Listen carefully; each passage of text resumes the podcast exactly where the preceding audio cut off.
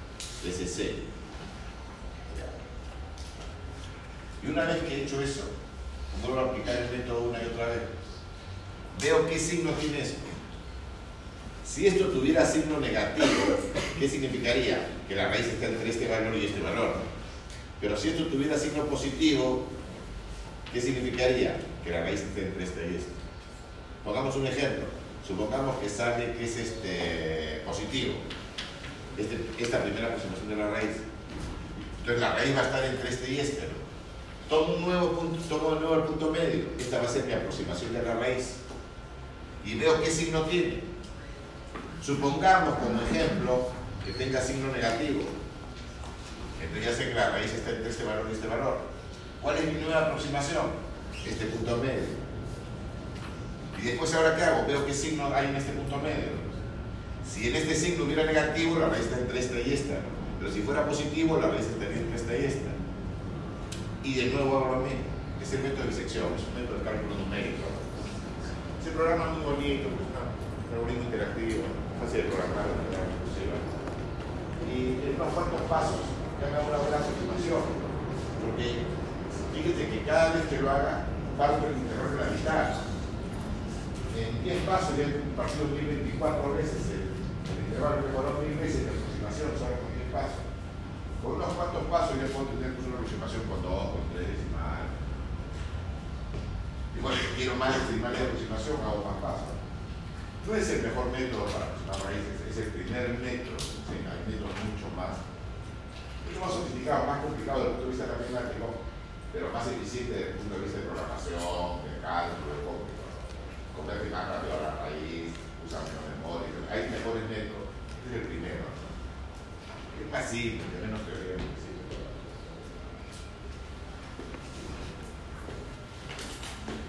Por ejemplo,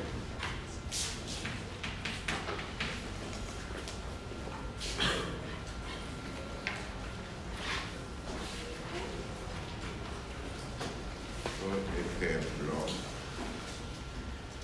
preguntamos como se pregunta en cálculo, sería algo así.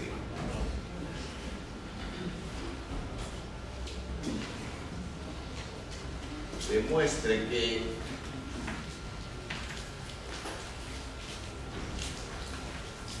f de x igual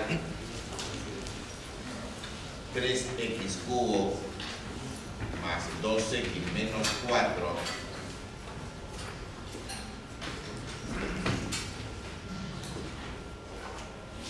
tiene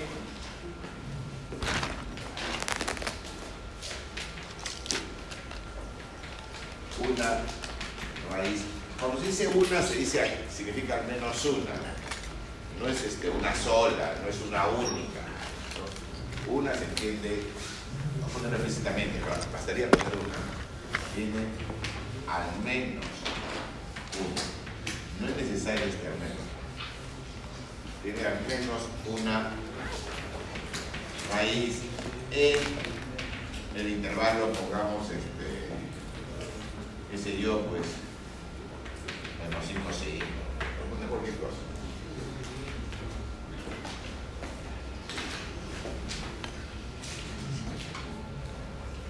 Lo primero que tengo que hacer para no porque está tan largo, ¿no? vamos a hacer un poquito más adelante. Lo primero que eh, que, que tengo que buscar es un par de puntos donde la función cambie de signo. Tabulando, vemos que en 0 la función vale menos 4 y en 1 vale 1. Ahí hay un cambio de signo. Quiere decir, primero, que f de 0 por f de 1 es negativo. Segundo, f es continua en 0, 1, porque es un polinomio. f continua en 0, 1 porque es un polinomio. Entonces, ¿qué puedo afirmar? Que existe un C entre 0 y 1, de manera que f de C es 0, ya, terminó la demostración. Por lo menos una raíz entre, entre 0 y 1. Esto es para cálculo diferencial. pero Ya como les he enseñado el método de disección, voy a continuar. ¿eh? Veamos qué pasa si lo uso una y otra vez.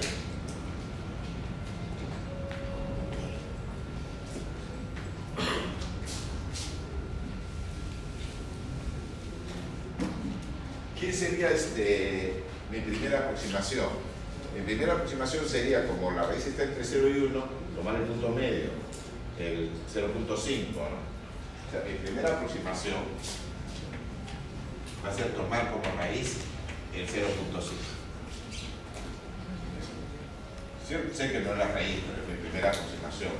Ahora, ¿qué tengo que hacer para? ¿Y cuál es mi error? ah? ¿Hasta qué error puedo cometer? Como sé que vamos a ponerlo así, este es el primer paso.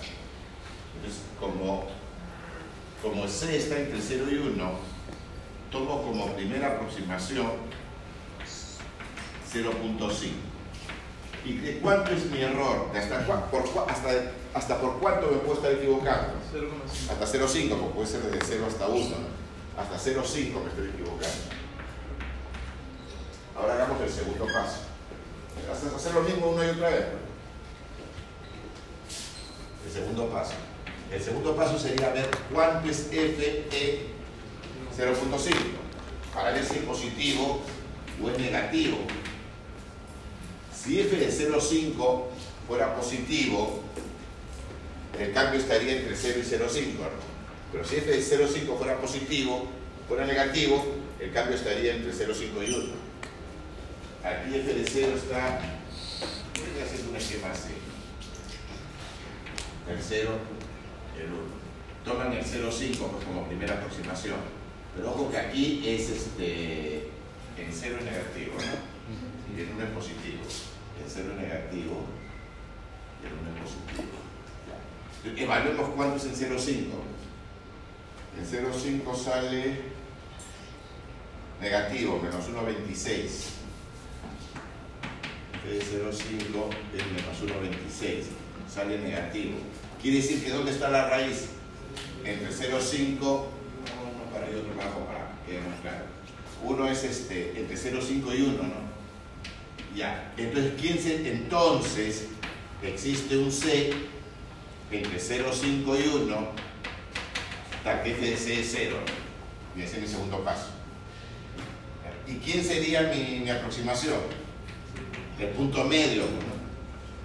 Ya sería 0,75. ¿Y de cuánto es mi error? De a lo más. De a lo más 0,25. ¿Se dan cuenta? mejor. Cada paso, mejor el error se usa a la mitad. ya saben cuál sería el tercer paso. El tercer paso sería evaluar f en 0,75 para ver si es positivo o negativo. Si f de 0,75 fuera positivo, el cambio estaría entre 0 y 0,75. Pero si 0,75 fuera negativo, la raíz estaría entre 0,75 y 1. f de 0,75 menos 1,23 negativo. ¿Esto qué significa? Que existe un C entre 0,75 y 1. Tan que f de C es igual a 0, ¿no? Porque aquí 75 ha salido negativo. Entonces, ¿quién tomo como aproximación de raíz? El punto medio. Sea este. Por aquí todavía el paso 3, ¿no? el paso 3 tomaría como raíz el punto medio, que sería el 0.825. ¿Y, ¿Y de cuánto sería mi error? De a lo más 0.125.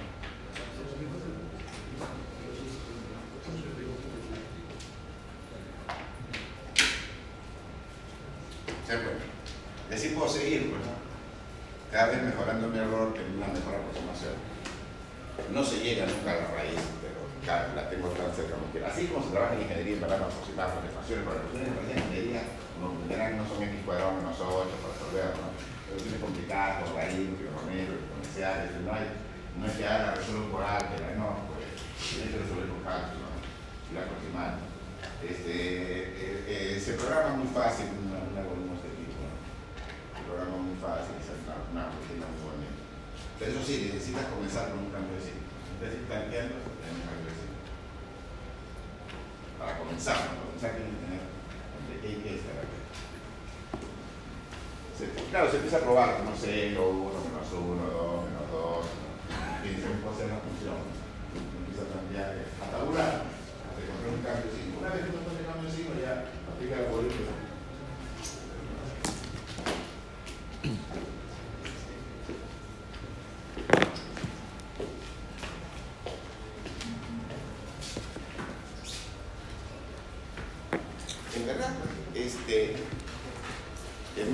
se usa para aproximar raíces, el método más eficiente, es un método que se llama método de punto fijo. Se basa en el teorema del punto fijo. Voy a darle el teorema del punto fijo, pero no le voy a dar el algoritmo de punto fijo para más raíces. Si es de cálculo numérico es complicado, parte del curso de cálculo numérico. El método de punto fijo para aproximar raíces. Así como del teorema del cero sale el método de bisección, así del teorema del punto fijo que vamos a ver a continuación sale el método del punto fijo.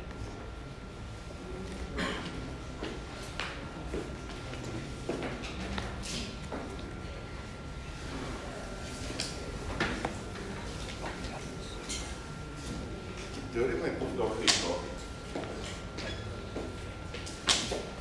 Dice algo como así.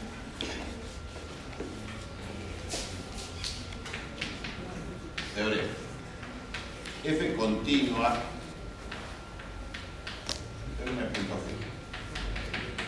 Eh, F continua en el cerrado A. El cerrado 0, 1.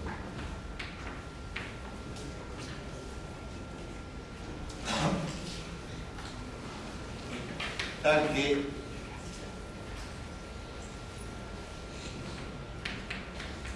f de x esté entre 0 y 1 para todo x entre 0 y 1. Esto se puede escribir de muchas maneras. O sea, que f de x esté entre 0 y 1 para x.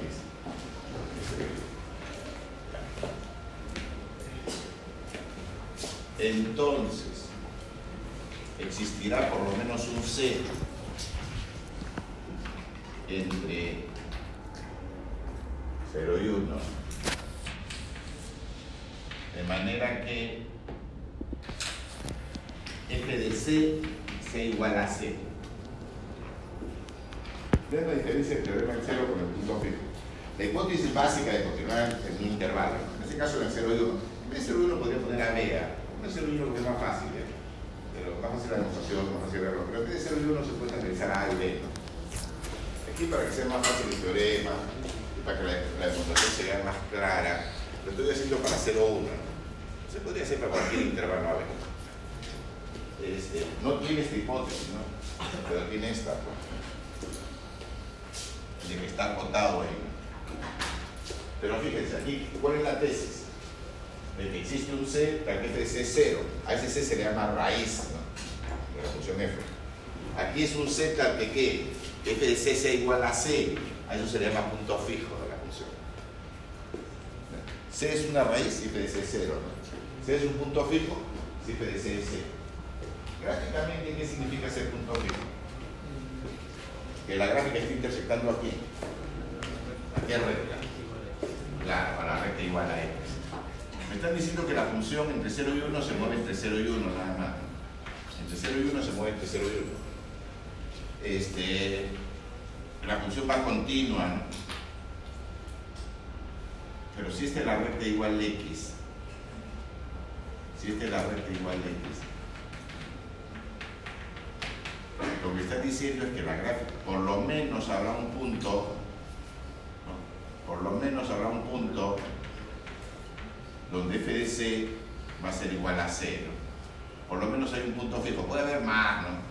Pero por lo menos hay un punto fijo. Es decir, si va con, ¿entienden cuál es la idea? No? Que si va continua de un lado al otro, en algún momento tiene que cortar esta recta. Si va continua desde acá hasta acá, en algún momento tiene que cortar esta recta. Eso es lo que dice el teorema en términos geométricos. ¿no? Existirá por lo menos, por lo menos un punto C, donde f de C justo va a ser a C, porque esta es la recta igual a X. Eso es lo que dice el teorema de La demostración es interesante, porque la demostración se usa algo que usa en muchos ejercicios cuando un, sobre todo en las aplicaciones del teorema de valor intermedio y en las aplicaciones del teorema fundamental, el cálculo 1 del teorema de valor medio. El teorema de valor medio es para derivadas, que se más adelante. Con este teorema también se demuestran muchas cosas, haciendo algo parecido a lo que se hace en esta demostración.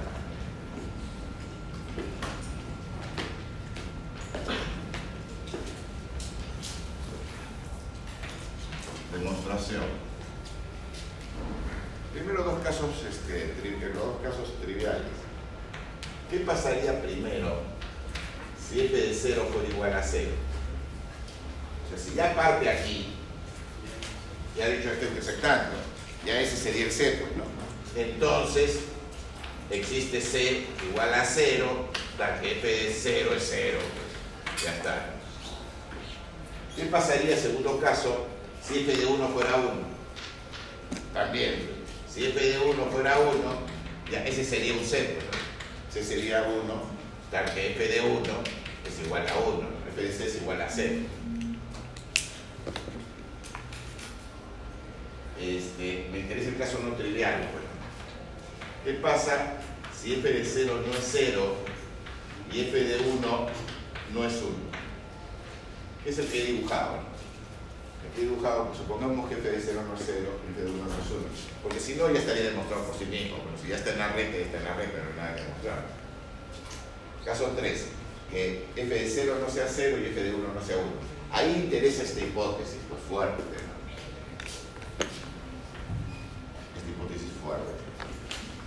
f de x se mueve entre 0 y 1. Entonces, si f de 0 no es 0,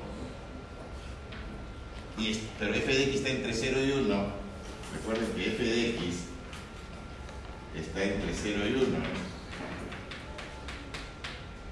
Entonces, si no es 0 y está entre 0 y 1, f de 0, ¿qué cosa es? Mayor que 0.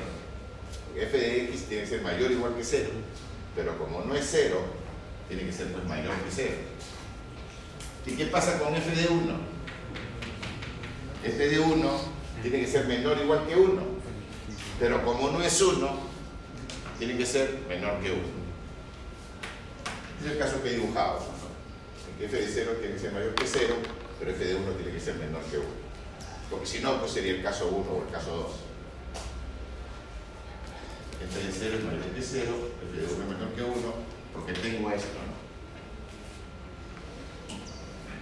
Pero bueno, si quieren, lo va a ser más raro. Usando esa hipótesis, bueno, es suficiente, no se entiende. Se entiende. Vamos a poner en todo caso para cualquier x entre, entre 0 y 1. Se la estoy usando la segunda hipótesis. Y aquí viene lo que suele usarse mucho en una serie de demostraciones de teoremas matemáticos, sobre todo los corolarios de valor intermedio, los corolarios de valor medio, y es esta. CH de x igual f de x menos. Lo que suele cambiar en los distintos teoremas y estas demostraciones es menos que, ¿no? Aquí se ve menos que. ¿Con qué quieren intersectarla? Con la recta igual x, ¿no? Y ahora le aplico H el teorema del centro. Y ya salió, ya salió la. Eso es típico ya. Por ejemplo, a partir del teorema de error medio tenemos el teorema de error. ¿Cómo? Haciendo h de x igual f de x menos la secante, la recta secante. Y aplicando el teorema de error medio a esa función h. Y es el teorema de error. Análogo a lo que está aquí. Aquí f de x menos x, le aplico el teorema del medio, sale la el teorema del cero, me sale el teorema del Más adelante vamos a hagamos el teorema de error medio. Vamos a meter la exposición del teorema de error. ¿Qué hace? f de x menos la secante. La aplica el teorema de valor medio a esa función y sale el teorema de error. Aquí h le vamos a aplicar el teorema del cero. Primero, por hipótesis f es continua. Eh, la función x también es continua. Entonces h de x es continua en todo el intervalo, bueno, continúa en el cerrado 0,1. Ahora veamos los signos. H de 0, ¿cuánto sería? Sería f de 0 menos 0, pero hemos visto que esto es mayor que 0. f de 0 es mayor que 0. Pero ¿cuánto sería h de 1? h de 1 sería f de 1 menos 1 pero hemos visto que f de 1 es menor que 1. Como f de 1 es menor que 1, esto es menor que 0. Ya tengo, ya tengo las dos hipótesis. Y entonces h de 0 por h de 1 es negativo. Ya tengo las dos hipótesis. Entonces, ¿qué puedo afirmar? Usando el teorema del 0. Existe por lo menos un c entre 0 y 1. Si esté en el abierto, con más razón está en el cerrado existe un C que está en el 0,1, de manera que, ¿qué? que h de c será igual a 0. Entonces cambio el teorema en 0 ¿no? A la función h. Me dice que existe un c entre 0 y 1 para que h de c sea 0. Pero h de c, ¿qué cosa es? h de c es f de c menos c igual a 0. Por lo tanto, f de c igual a 0. Por lo menos hay un 0 que f de c vale 0.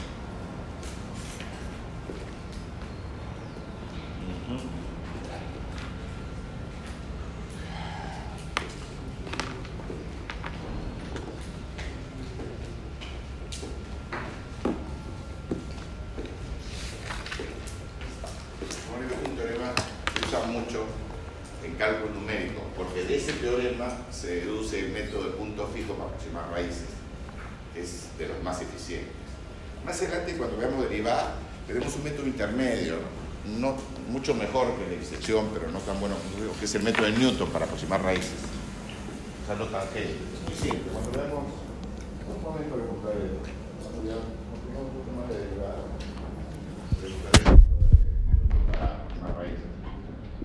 Que es mejor que la disección, pero no mejor que el punto fijo.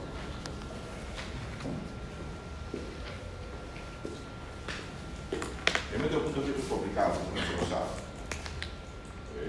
el de disección es inmediato a partir. El Newton también es inmediato, pero este no es tan fácil. El, el método para aproximar raíces a partir del teorema.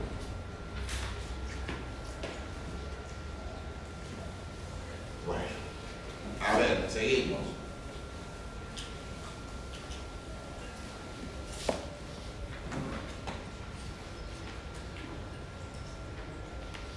A ver, ¿verdadero o falso?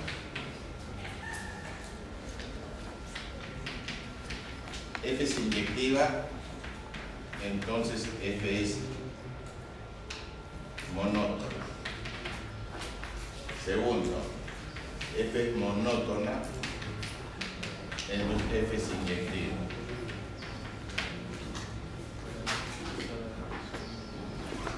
Funciones inyectivas, funciones monótonas, conceptos básicos, ¿no? que no deben ser muy claros. ¿Cuándo las funciones inyectivas? Entonces, no. Claro. Cuando f de x1 igual a f de x2, entonces x1 es igual a x2 para todo x1 y x2. Ojo con el sentido de la flecha. Porque x1 igual a x2, entonces f de x1 igual a f de x2 lo cumple cualquier función. Cualquier función cumple que si x1 es igual a x2, f de x1 es igual a f de x2. Las inyectivas son las que cumplen el recíproco. De que si f de x1 es igual a f de x2, entonces x1 es igual a x2. O sea, que no sea inyectiva no lo cumple. En términos gráficos, inyectiva quiere decir que cualquier horizontal la corta en nada más un punto. ¿no? Porque si horizontal que la cortara en más de un punto, estaría la contradicción. ¿no? Habrían x1 y x2 diferentes que tendrían la misma imagen, contradiciendo con la dimensión Porque no puede haber dos puntos no están acordes. Justo tenemos contradiciendo con la dimensión ¿Cuándo una función es monótona? O cuando es creciente o cuando es decreciente. ¿Cuándo es creciente? Cuando x1 menor que x2, entonces f de x1 menor que f de x2. La desigualdad no cambia. ¿Cuándo es decreciente? Cuando x1 menor que x2, entonces f de x1 mayor que f de x2, la desigualdad cambia. x1 y x2 del intervalo no diga que monótono. Ya. Teniendo eso claro, es un concepto fundamental. Muy bien, siempre van a aparecer. Teniendo eso claro, ¿la primera es verdadera o falsa? ¿La segunda es verdadera o falsa? La, la primera. ¿Verdadera o falsa? Inyectiva, entonces monótona. Falsa. Inyectiva, entonces monótona, falsa. ¿Se puede dar un? Claro. Claro. Se puede dar otro ejemplo. Solo la gráfica, pero una gráfica, un ejemplo, que se puede llevar analítico. Pero por ejemplo, algo así, pues este. Aquí por acá y acá sí, pues. Ya está, pues. Pero que no se corten aquí, ¿no? Inyectivo. Cualquier horizontal la corta más un punto. Pero no es monótona, porque acá crece y acá decrece. No, es monótona. Tiene un contraejemplo la primera. Habría que ya decir quién es FDX. O sea, si a mí me ponen eso como por ejemplo en un examen, yo no le pongo el puntaje total, le pongo poco puntaje. Porque no me están dando el contraejemplo, ¿no? Tendría que decirme quién es FDX, ¿no? en qué intervalo están trabajando, darme un ejemplo. Por ejemplo, que FDX sea igual X entre 0 y 1 y igual menos X entre 1 y 2, algo así. ¿no? Ah, ya. Tiene que ponerme el ejemplo, no ningún giro, no es contraejemplo. No es contraejemplo. Esto no lo hago porque ya es fácil. Ya vieron que idea como un ejemplo. La segunda, la verdadera falsa. La segunda es verdadera. Si es monótono, ya es trivial, porque si X1 no es X2, X1 no puede ser X2, porque va a ser o mayor o menor, o sea, creciente o decreciente, pero no puede ser igual. Sí, la segunda es verdadera. Es trivial la administración de la segunda, a partir de definición de monotonía y de definición de infinidad.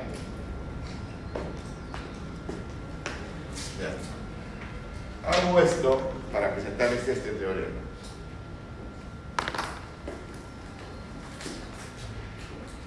Monótona siempre implica inyectivo, ¿no? Inyectivo no siempre implica monótono, salvo que sea continuo. Si la función es continua, continua, ahí sí, continua e inyectiva, ahí sí puedo decir que es monótono. En otras palabras, si es continua, monótona si solo es inyectiva. Pero con esta hipótesis de continuidad, para que funcione la fecha de inyectiva monótona, de monótono inyectivo funciona siempre, sea continuo o no sea continuo. O sea, la, segunda es verdadera, ¿no? No importa si la función es continua o no es continua. Pero si la función fuera continua, la primera también sería verdadera. Eso es lo que dice el teorema. La gracia de ser inyectiva es que si la función es inyectiva tiene su inversa función. Porque si la función no es inyectiva, su inversa es relación, pero no es función.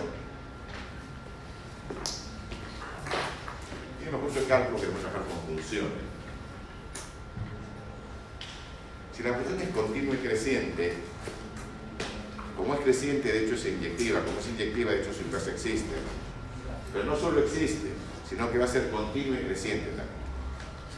Claro, en FDA, en FDB. El dominio se vuelve rango, también se vuelve dominio.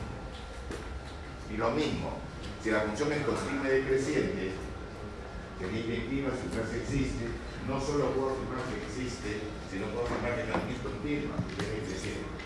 Pero en este caso, FDB, FDA, como es decreciente y A era menor que B, FDB es menor que FDA. Entonces, el intervalo ya no es FDA, FDB, sino FDB, FDA, pero no es decreciente. ¿Está claro? cerrado, esa función va a tener máximo y mínimo en ese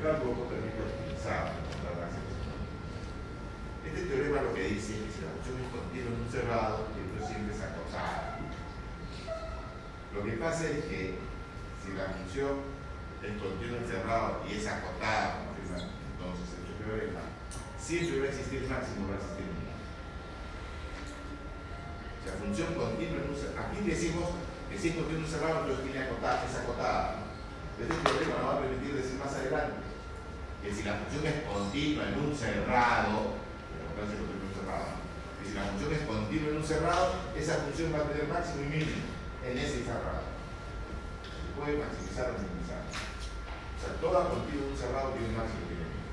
Si no es continuo en el cerrado, puede no tener máximo, puede no tener mínimo, puede que sí también. Pero puede que no. Pero en un cerrado, por ahora es que se acotada. Ya cuando manejemos pues de derivadas y hablemos de máximos y mínimos, diremos que sí, continuo en un cerrado tiene máximo tiene mínimo. Pero es más fundamental. Intervalo cerrado tiene que ser. Intervalo abierto puede ser cierto, puede no ser cierto. Bueno, y vamos a algo más entretenido, la derivada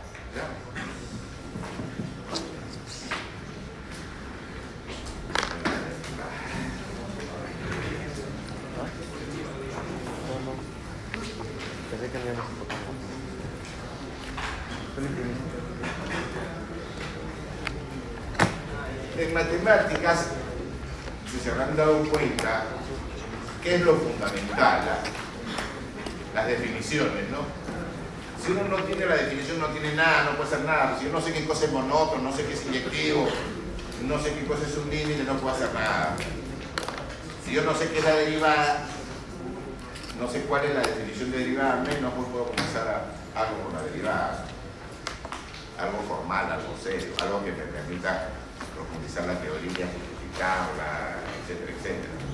Verificar los teoremas, etcétera. Definición de derivada.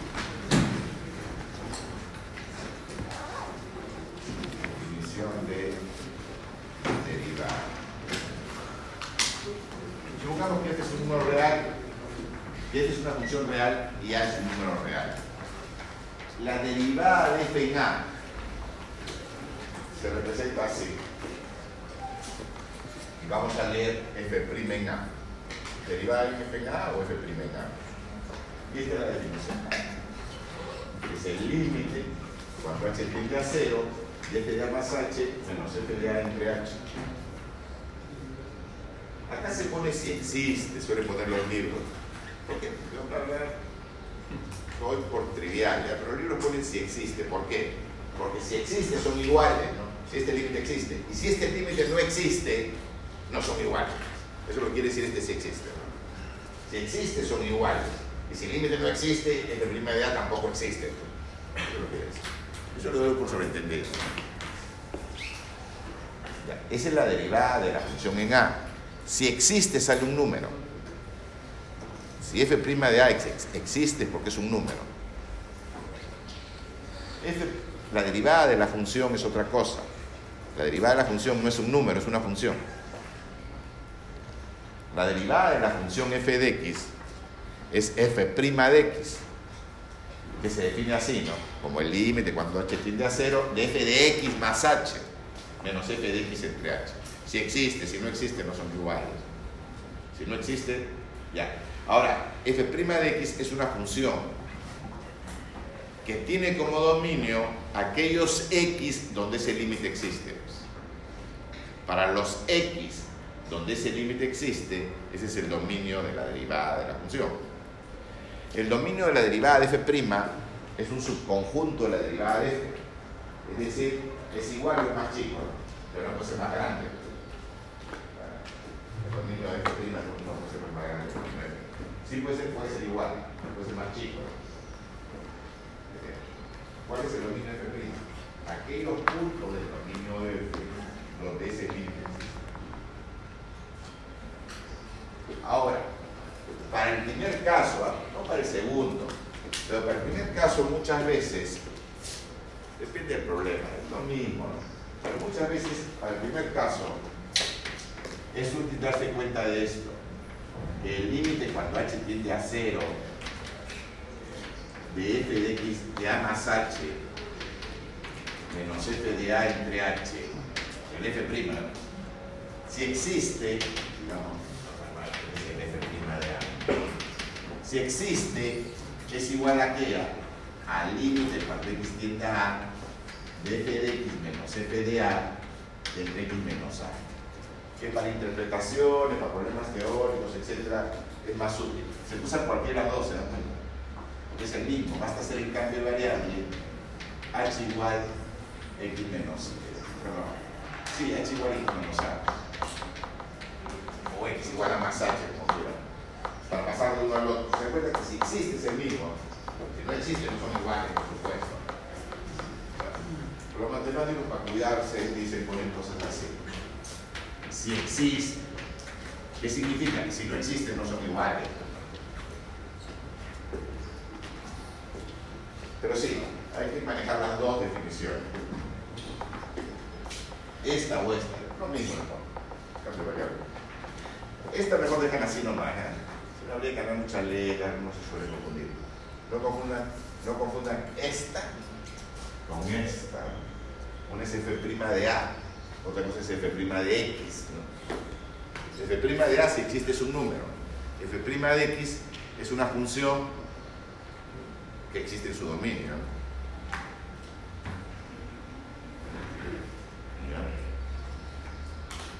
Pero ¿qué significa este? ¿Qué significa f' de A? Es un número. Pero ¿qué, interpretación le damos? A la interpretación geométrica, vamos a dar la interpretación este, física. Comencemos con la interpretación geométrica primero.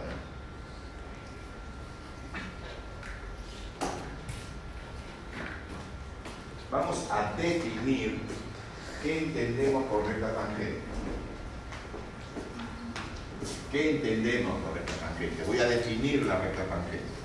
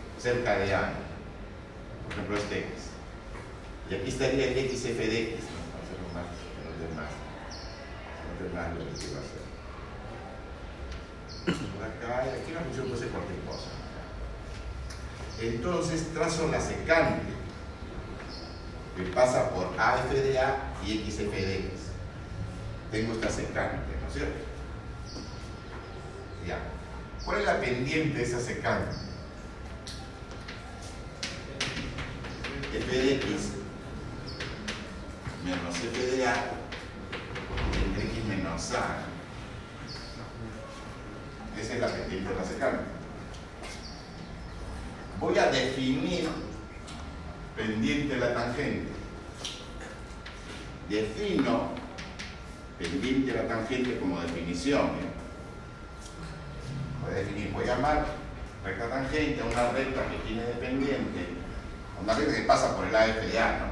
pero que tiene como pendiente al límite cuando X tiende a A de la pendiente de la secante. Esa es la definición. El límite cuando X tiende a A de la pendiente de la secante. Vamos a entender primero, bueno, se ve que esto es pues el límite cuando X tiende a de f de X menos f de A entre X menos A y que esto es f' de A, ¿no? se ve analíticamente, pero veámoslo gráficamente. ¿Qué significa esto de aquí? ¿Qué significa esto de aquí? Que la pendiente de la tangente es el límite cuando X tiende A de las pendientes las secantes. ¿Qué pasa cuando x empieza a acercar a a? Imagínense que x ya no esté por aquí, que x ahora esté por aquí. El f de x estaría por aquí. ¿Cuál sería la secante? Esta de aquí, ¿no? Pero imagínense que x está más cerca. Claro, aquí de dibujo ya no lo puedo hacer, ya pierdo resolución, ¿se dan cuenta? Digamos, supongamos que acerco más el x al lado. ¿Dónde estaría el punto? Por aquí, ¿no? ¿Cuál sería la secante? Esta de aquí, ¿no? En el límite me va a salir la pendiente de qué recta? De la tangente, ¿no? En el punto de tangencia AF de A, por eso. En otras palabras, la recta tangente a la función en el de A es esta recta. Pendiente F' de A pasa por el AF de A. Pero que más se usa del curso por la recta tangente.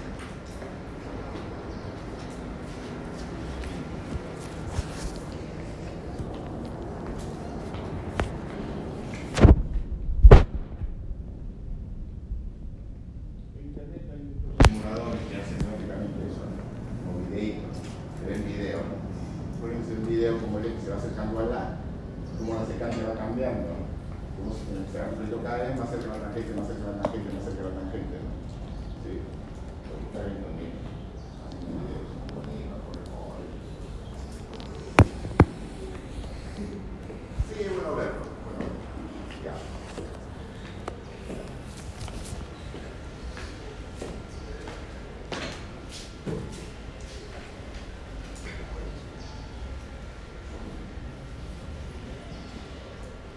Otra interpretación es este. Otra interpretación se ve cuando se da la definición de velocidad. Estamos viendo una aplicación de derivada cuando definimos por recta tangente. Pendiente de la recta tangente. La derivada es la pendiente de la recta tangente, en ese punto. Ahora vamos a definir qué cosa es la velocidad. Y eso nos va a dar otra interpretación de la derivada. Bueno, como comprenderán, hay mucho por hacer, pero sí estamos comenzando derivada. ¿no? Tenemos aquí casi hasta el fin del curso, ¿no? hasta faltando una semana, nos vemos un poquito de integrales. De aquí hasta, casi el fin del curso lo que vamos a hacer es derivada. Estamos en derivada por definición. Después, ya en la próxima clase, seguramente estaremos haciendo ya reglas de cálculo de derivada. Reglas para calcular. Continuamos después de clase.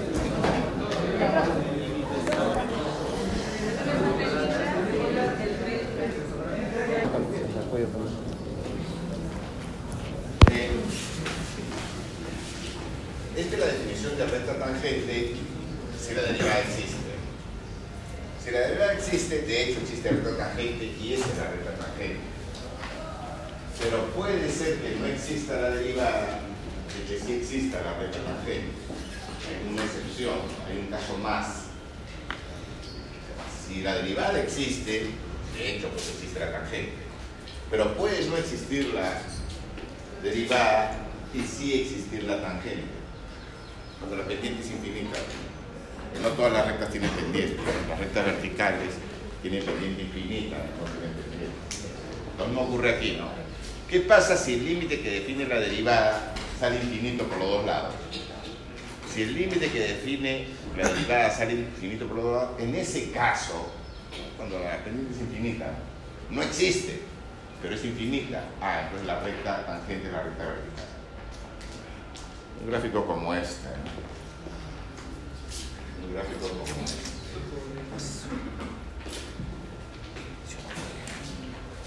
No por ejemplo, que venga así y acá quiere para allá. ¿Cómo es la tangente aquí? eh? Sería esta recta. La x igual a. Esta es la idea, esta es la tangente, esta función en este punto. Aunque no lo parezca. Eh, Hay una idea gráfica de tangencia, que es dónde está la tangente. O sea, cuál es la tangente visualmente. Digamos que tengo una función cualquiera, un punto cualquiera. Por acá. ¿Están viendo la tangente? No. Yo la, idea cinética del asunto es, imagínense que por aquí viene un tren, el tren bala japonés viene por aquí, estos son los rieles del tren bala japonés, y justo al llegar ahí descarrilara, le quitáramos los rieles, ¿por dónde se iría el tren? Porque la velocidad es tangente al movimiento. Y si el tren viniera por acá y descarrilara ahí, sería esa es la tangente. Esa es la idea. Pero aquí lo mismo, ¿no? ¿Se?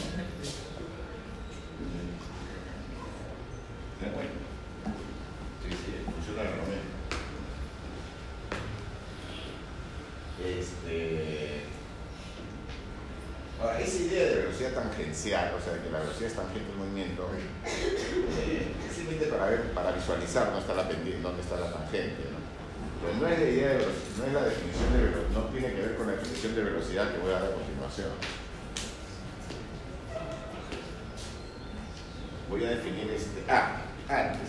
No se usa mucho en los cursos de, cálculo diferencial, ¿ya? recta normal. Ya la conocen, ¿no? la normal es la perpendicular a la tangente, en el punto tangente. Y el producto pendiente tiene que ser menos uno, porque son perpendiculares. Si tengo una, tengo la otra. Ejercicio trivial de analítica. Si tengo la tangente, la normal, tengo que tomar la tangente. Sobre todo usamos tangente. De todas maneras, la definición de normal, por si acaso. Velocidad. Así como hemos definido recta tangente, bueno, definiendo su pendiente, ¿no? Tengo el punto de paso. Así vamos a definir qué entiendo por velocidad de una partícula en una recta. Fíjese que aquí la partícula P se mueve, no en el plano, se mueve en la recta la partícula. No, no confunda con esta idea de velocidad tangencial. Aquí la velocidad de la partícula se mueve en una recta, se está moviendo. No se está moviendo en el plano, en una recta. Velocidad. Supongamos que tengo una partícula que se mueve pues, en una recta. Ahí está la partícula P. Supongamos que en el instante, en el instante T, la partícula esté en el punto ET. Ahí está. O sea, la posición depende del tiempo, es una función del tiempo. La partícula está en el tiempo T en ET. Supongamos que inicialmente, o en algún momento, haya estado en tiempos T0, haya estado en T0. ¿Cómo se define velocidad promedio? De T0 a T. Sería el espacio recorrido entre el tiempo que se utilizaba. Es la velocidad promedio. Pero quiero definir velocidad. Cuando uno dice velocidad, se está refiriendo a la velocidad instantánea. Quiero definir velocidad.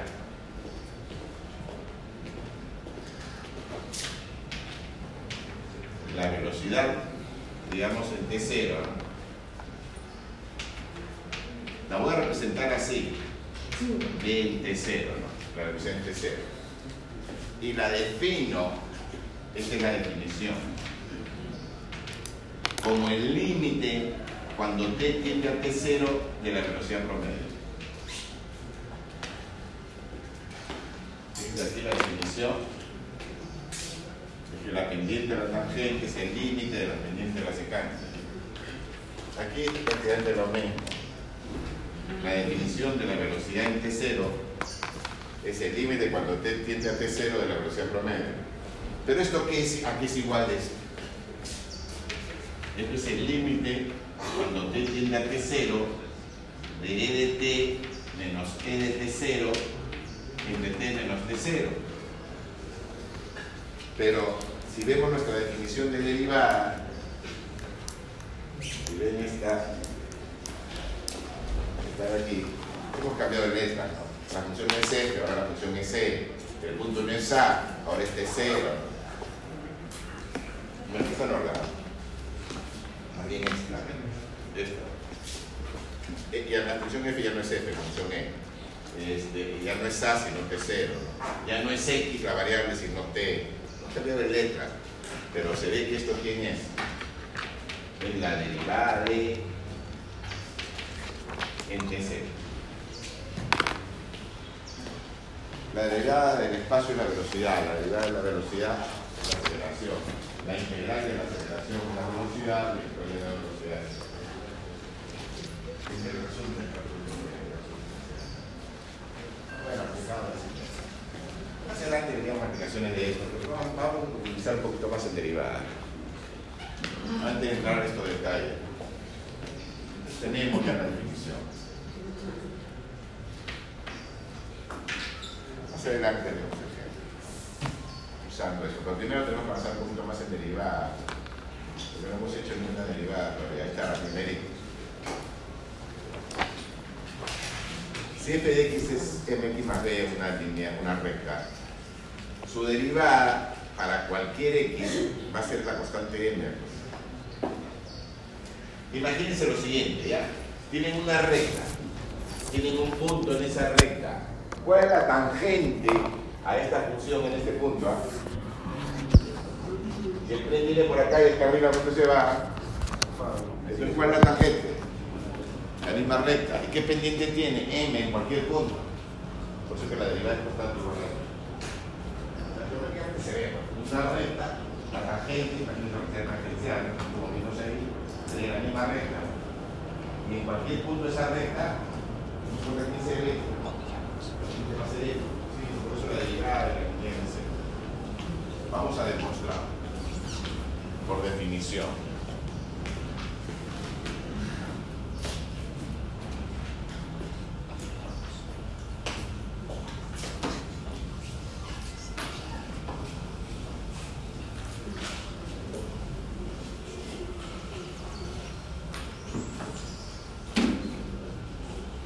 Que parece prima de A.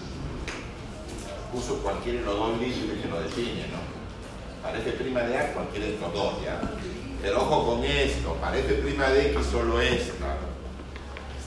¿Ya? Parece prima de X solo esta. Se puede dar una parecida a la otra, no debe cambiar mucho de variable de. Esa.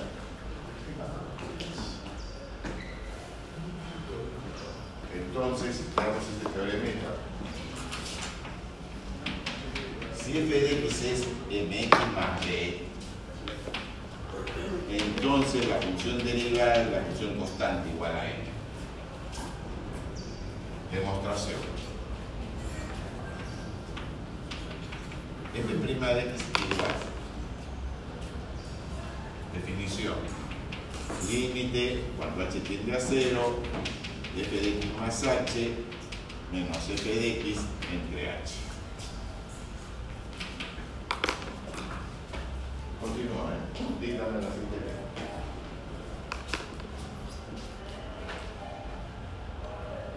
Dígame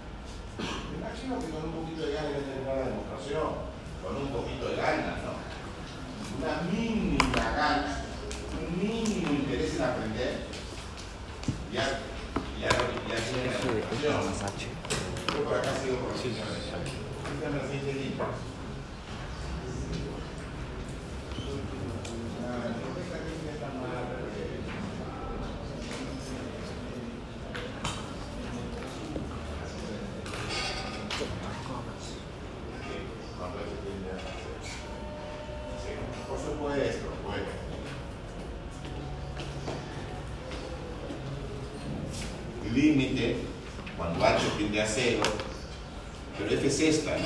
Entonces haría mm. M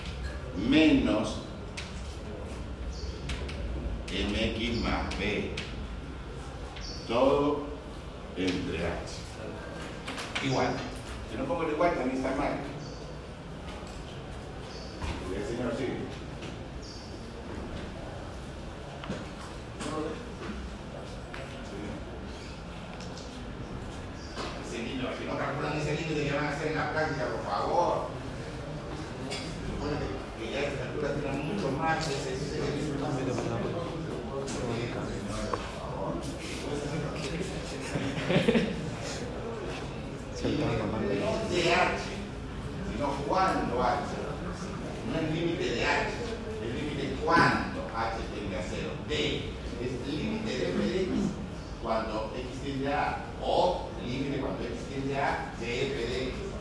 La manera principal, límite cuando H tiende a T,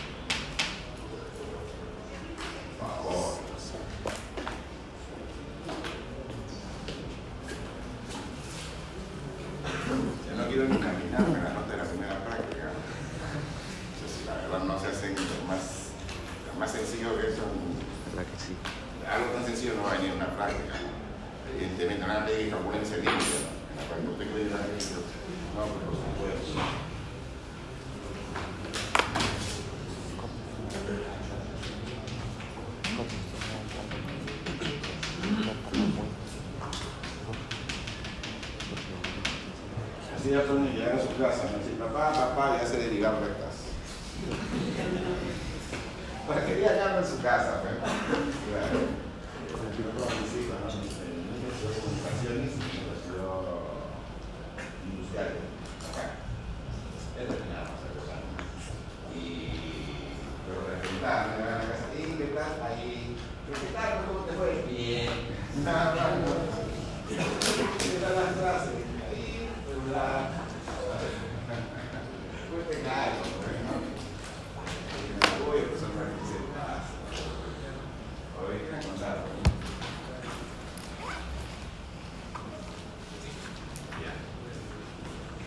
dicho que una demostración por definición, un cálculo derivado por definición Pero más va a venir calculada, derivada. Y para eso lo que se usa son las reglas de derivación. Porque por definición solo para funciones sencillas se puede hacer. Si la función es muy complicada, no sé, es muy complicado hacer una definición. Y si es poquito, si es, bastante complicada, se hace casi imposible hacer una definición. Más adelante vamos a las reglas de cálculo. Y calcular, si se puede fácilmente calcular la edad de cualquier función. Vamos a ver reglas del cálculo. Y de acá, dos semanas, tres semanas, podemos estar derivando cualquier función fácilmente. Derivar es muy fácil, derivar es bien. Derivar es bien fácil. Derivar cualquier función. Integral no, solo es integral la más. Los exámenes de cálculo integral solo le ponen las integrales fáciles, las que salen, no le ponen las que no salen. Derivar todas salen, todas fáciles. Cuando veamos reglas de cálculo. También estamos en la parte de por definición. Y de hecho ir algún ejercicio del examen que diga la derivada por definición.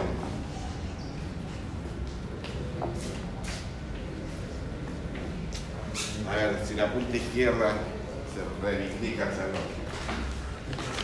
Primera línea de la notación. F de. Bien, ¿qué más? Sí. Bien. Bien, ese es el primer paso.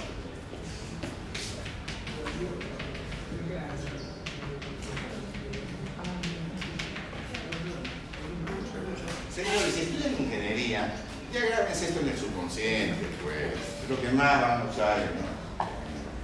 Matemáticas, ingeniería, ciencias materiales, ingeniería. Eso fue lo que uso de cálculo. El señor, siguiente línea. Eh, es igual Igual al límite al límite cuando h tiende cuando h de- tiende a cero de entre paréntesis x más h al cuadrado menos x cuadrado entre h. Bien. Sí, la señorita. Diferencia cuadrada. No. Diferencia de cuadrados, no. Binomio al cuadrado, me querrás decir, o no sé qué me querrás decir. No, pero diferencia cuadrado, diferencia cuadrado. Ah, como que más h por este. x más h menos x igual a x más h. Sí, sí, prefiero elevar al cuadrado. Al límite, como se queda cero, ¿eh?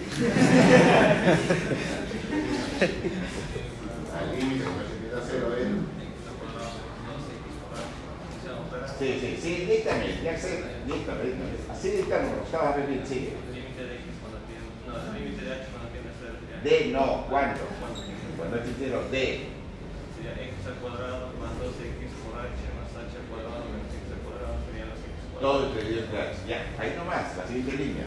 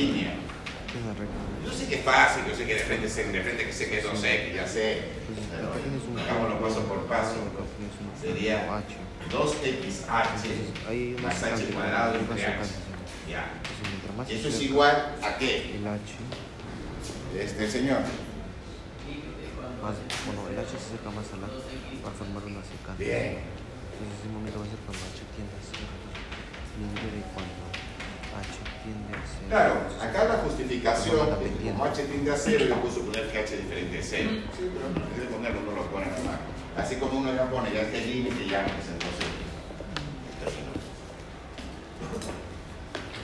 Ya saben qué hacer, pues si les preguntan, derivado por definición.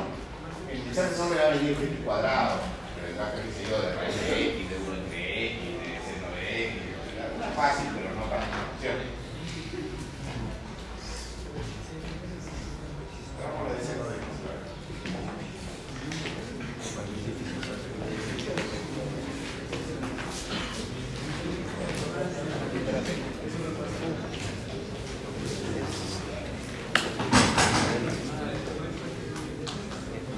Hacer un problema de-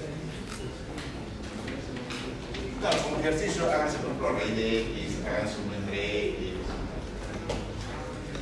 Simplemente me parece para Por la definición, sencilla. Teorema. f de x igual seno de x. Entonces, f' de x es coseno de x. La derivada del seno es coseno. La derivada del coseno es menos seno. ¿Ya hace la demostración? A ver qué sería esto. Se termine antes que yo termino, ¿no? Antes que yo termine, ya termino.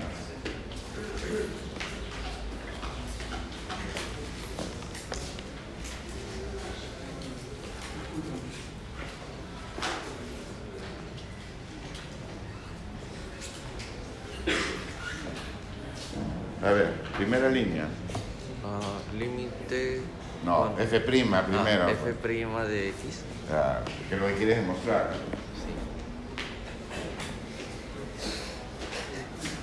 Sí. Ya, igual a qué. Igual al límite cuando. H tiende a ser.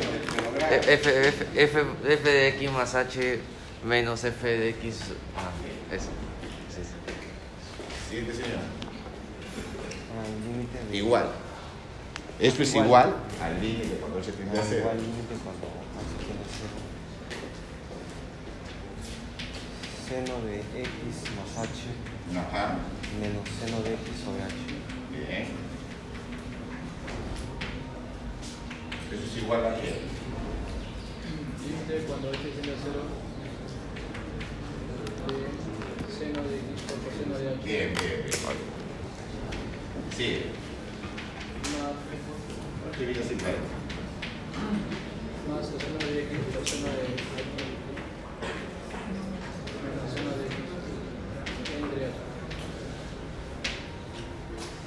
El siguiente paso. Hay muchas maneras de seguir. Ya la voy a hacer rapidita para no demorar más. Factorizo menos seno de x.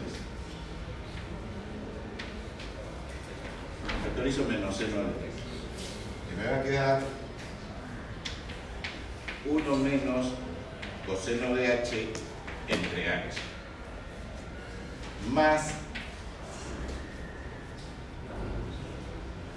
coseno de x seno de h más coseno de x coseno de h entre h. Ya salió. Porque este es notable, este también. Los dos parecidos son notables. La voy a hacer larga, como si fuera para un examen. Un examen quiero que el profesor vea, ¿no? que sé cómo se hace. No, voy a decir que le falta algo. El examen haría más larga, ¿no? Pero ahí está la respuesta. Ahí está la respuesta. Pero el examen haría más larga, le diría x igual al límite cuando h tiende a 0 y menos seno de x por 1 menos coseno de h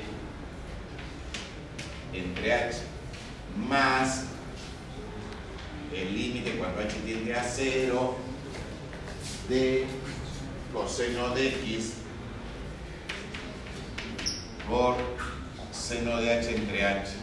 Pero aquí el límite es de la variable h. ¿no? Luego esto es lo mismo que el menos seno de x sale como constante. ¿no? Menos seno de x por el límite cuando h tiende a 0 de 1 menos coseno de h entre h.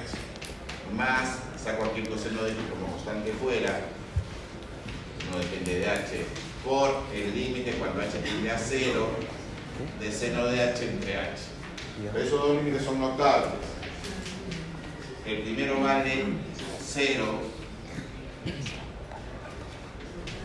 Recuerden que si fuera h cuadrado no valdría 0 sino un medio. Para h vale 0. Más coseno de x por 1. Igual coseno de x. Terminó la cosa. Pero estas dos líneas están de masa. Porque de frente poner la tercera. Todas las líneas se sobreentienden, en verdad. Ya de ahí ya podrían pasar de frente a, la última línea acá. Estoy mostrando para que lo que estoy haciendo, pero acá ya se pone, se sobreentiende.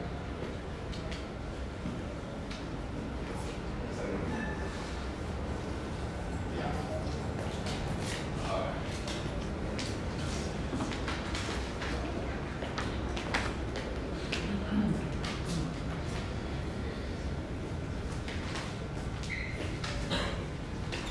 Hagamos este ejemplo.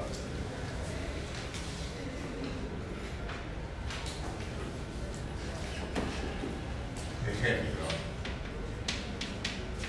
f de x igual seno de x. Este, la pregunta típica en, este curso. Hay la ecuación de la recta tangente. La ecuación de la recta tangente a i igual f de x en el punto de abscisa. Vamos a hacer tres casos. ¿no? 3 pi cuarto, a igual 3 pi cuartos. Segundo, A igual pi medios. Tercero, A igual a cero.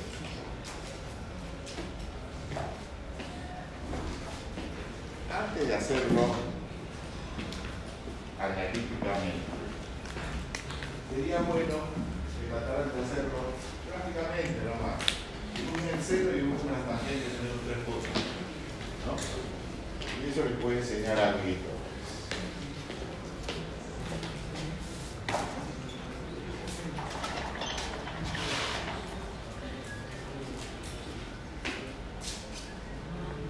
Pueden ver que sí, A igual a 3 medios. Háganse Y medios dibujitos. y B. La primera es 3, Para el cero, pues este, alrededor del cero, ¿no? no, pi cuartos, 3 pi cuadrados.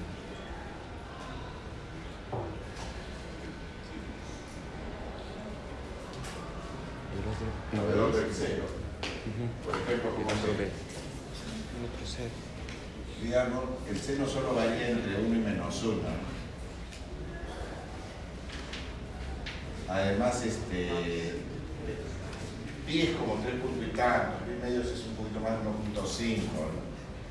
Por acá estará con pi medio, como 1.5. Si no café cuadriculado lo pueden hacer mejor. ¿no? Y pi es como más o menos como 3, ¿no? 3 y tanto.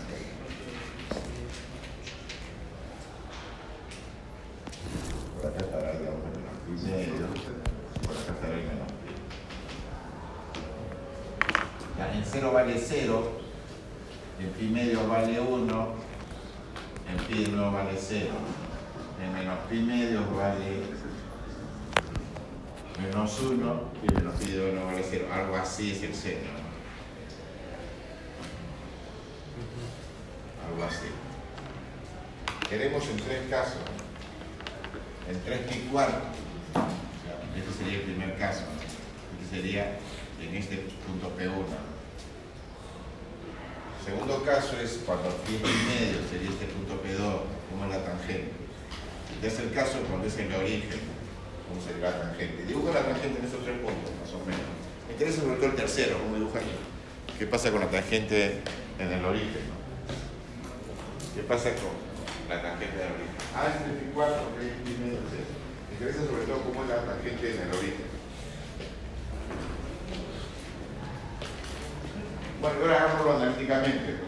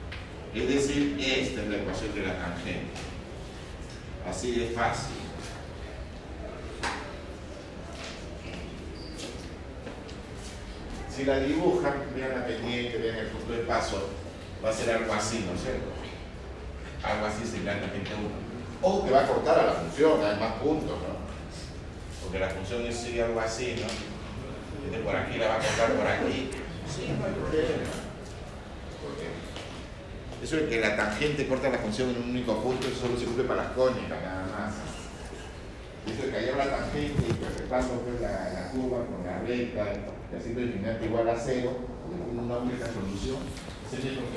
solo vale para cónicas. Porque sí, la decisión es una sola. Ese método no vale. ¿Cómo es la tangente en el segundo caso? ¿Están? ¿Y en cuántos puntos corta la función? Segundo caso, tengo que calcular f hallar el punto de tangencia, las, las 6 es pi medios. f de pi medios es seno de pi medios, y esto vale 1. Luego el punto de tangencia es el pi medio suyo. Me falta la pendiente. La pendiente de la tangente va a ser f' en pi medio. Sería coseno de pi medio. Pero coseno de pi medio vale 0. Por lo tanto, la tangente va a tener esta ecuación. I igual 0 por x menos pi medio más 1. Es decir, que la y igual a 1. Y la tangente que va a cortar a la función en infinitos puntos. ¿no? En cada, en cada máximo lo va a cortar.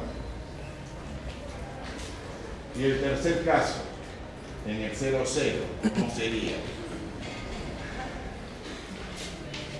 El 0, 0 es curioso, porque el 0, 0 es un punto de inflexión. Este es P, sub 2 es un máximo, ¿no? Para, para menos pi medios tendría un mínimo, ¿no? Es un mínimo, este es un máximo. El P3 es un punto de inflexión. Un punto donde cambia la concavidad. Fíjense que a la izquierda de P3 la función es cóncava hacia arriba, ¿no? pero a la derecha de P3 la función es cóncava hacia abajo. Concavidad hacia arriba y hacia abajo lo vemos pues, no parece mal en el curso. Concavidad hacia arriba, hacia abajo, punto de de la concavidad. Pero vamos a ver por qué. Pero se va a ver ahora con la, gráfica de, de la tangente 3, se va a ver por qué. Pues, qué está sucediendo y, y por qué las definiciones que vamos a ver al final. Tercer caso, cuando la abscisa es 0. f de 0 es 0. Bueno, f de 0 es seno de 0. Pues sería 0. Luego el punto de tangencia es el 0, 0. La pendiente sería la derivada, pero en, en 0. Y eso sería coseno de 0 que vale 1. Por lo tanto, la tangente sería i igual 1 por x menos 0 más 0. Es decir, i igual a 1, i igual a x. No es cercana aquí, ¿no? Pero digamos algo así. Esa sería la tangente 3. Está igual Fíjense que está haciendo la recta con respecto a la función. Ven la función, ¿no? Y ven la tangente, ¿no? Claro, algún alumno que no ha llevado este curso puede decir, no, pues no la tangente, si está cortando la función. Sí, bueno, pero es la tangente. Eso es tangente, eso no me va a Pero fíjense qué pasa a la izquierda del cero. La función está sobre la tangente. Los vecinos, del cero, la función está sobre la tangente.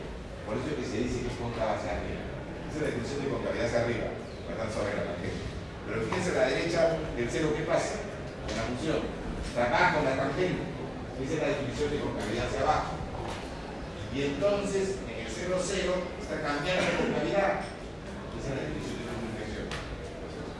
Ahora, vamos a demostrar que si la función es continua y tiene máximo o mínimo, la primera derivada es cero. Y si la función tiene un punto de inflexión, la segunda derivada es cero. Nos interesa la primera derivada cero porque son los candidatos a ser extremos. Candidatos, o sea, no necesariamente extremos. Igual, candidatos a ser extremos donde cambia cuando se hace cero la primera. Candidatos a ser punto de inflexión, donde se hace cero la segunda derivada. En el examen final, de hecho, tiene que derivar, igual a cero, igual otra vez, segunda igual a cero. Para a extremos, contabilidad, para aplicar una función. Pregunta más que el examen. Una función que tiene que aplicar. Para eso tiene que darse mínimo más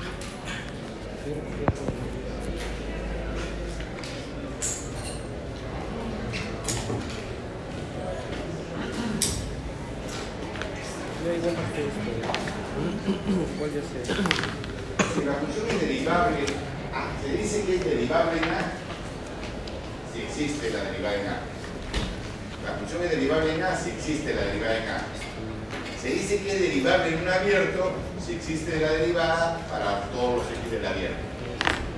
Y se dice derivables, es decir, ¿dónde? Se dice derivables o dominio. Se dice derivable. Se dice dónde. Sobre el dominio. Es derivable si la derivada existe.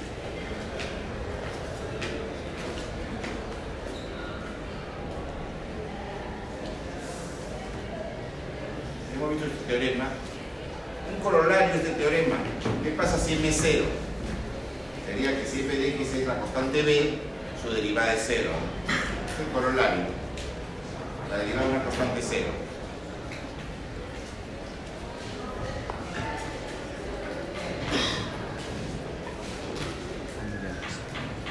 Antes de ver este, derivadas laterales, terminemos con esto que es muy simple.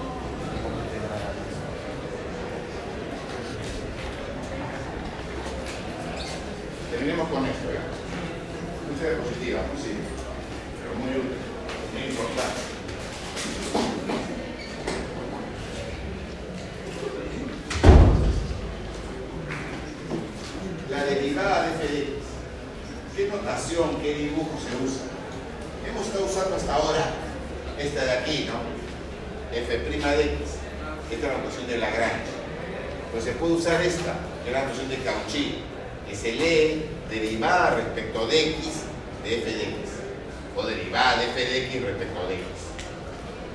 y esta que es la de Leibniz, que se lee diferencial de f de x entre diferencial de x. Son tres maneras de representar la derivada. Cuidado con esto, con el segundo caso. Si uno solo ha visto el primero, uno estaría tentado a escribir cosas como esta. Uno estaría mal. Uno estaría tentado a escribir cosas como esta. Si eso es f' de x, ¿cómo representar f' de a? Y uno diría, ah, la represento así, pues, ¿no? O así. Y no, eso está mal. Eso no es lo mismo. ¿Por qué? Porque aquí estoy derivando respecto de x, ¿qué cosa? Este número, ¿no? Y en realidad un número vale cero. Y aquí estoy tomando diferencial de un número. Y eso vale cero. Y no necesariamente f' de a vale cero, ¿se dan cuenta? Se complica la notación, en el caso 2 y en el caso 3, para f' de a. La ventaja de la notación de, de Lagrange es que f' de a es fácil. Esa es la ventaja. La desventaja es que no me indica respecto de quién estoy derivando. Su ventaja es que f' de a se escribe fácil, porque en Cauchy, ¿cómo habría que escribir? Habría que escribir derivada de f de x respecto de x cuando equivale a. Y en Leibniz, ¿cómo habría que escribir? Diferencial de f de x entre diferencial de x cuando equivale a. ¿Se dan cuenta? Es pesado. Hay que hacerlo así, porque no se puede hacer así porque sale mal. Termino por el caso. Si es f de x, se puede escribir y o derivada de y respecto de x o diferencial de y entre diferencial de x. Así se lee. Y derivada de y respecto de x o derivada respecto de x de y. Diferencial de y entre diferencial de x. Se usan las tres. Hay que manejar las tres. En este curso sobre todo esta. En cálculo 2 sobre todo esta. En cálculo 3 sobre todo esta. Pero en verdad en todos los cursos de cálculo se usan las tres. Y hay que manejarla. Termino con esto.